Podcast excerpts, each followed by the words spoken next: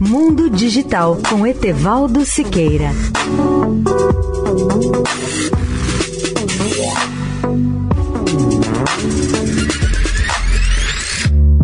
Olá, ouvintes da Rádio Eldorado. Há uma briga de gigantes em curso na área de jogos eletrônicos entre a Apple e a Epic Games. O conflito começou depois que a Apple baniu da App Store o game Fortnite criado pela Epic.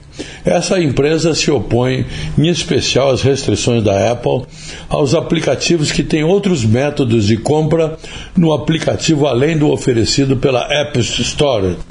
O fundador da Epic Games, Tim Sweeney, já havia determinado o corte de 30% de receita que a Apple assume em cada compra feita na App Store com o seu jogo Fortnite e queria fazer com que a Apple aceitasse menos de um corte.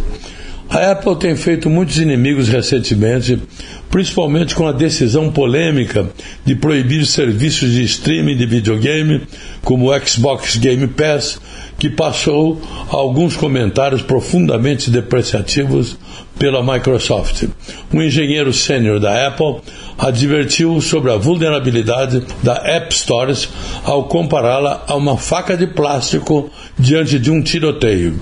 A Epic, por sua vez, implementou intencionalmente mudanças no Fortnite em agosto de 2020 para contornar o sistema de pagamento da App Store, levando a Apple a bloquear o jogo da App Store e a Epic a entrar com uma ação judicial.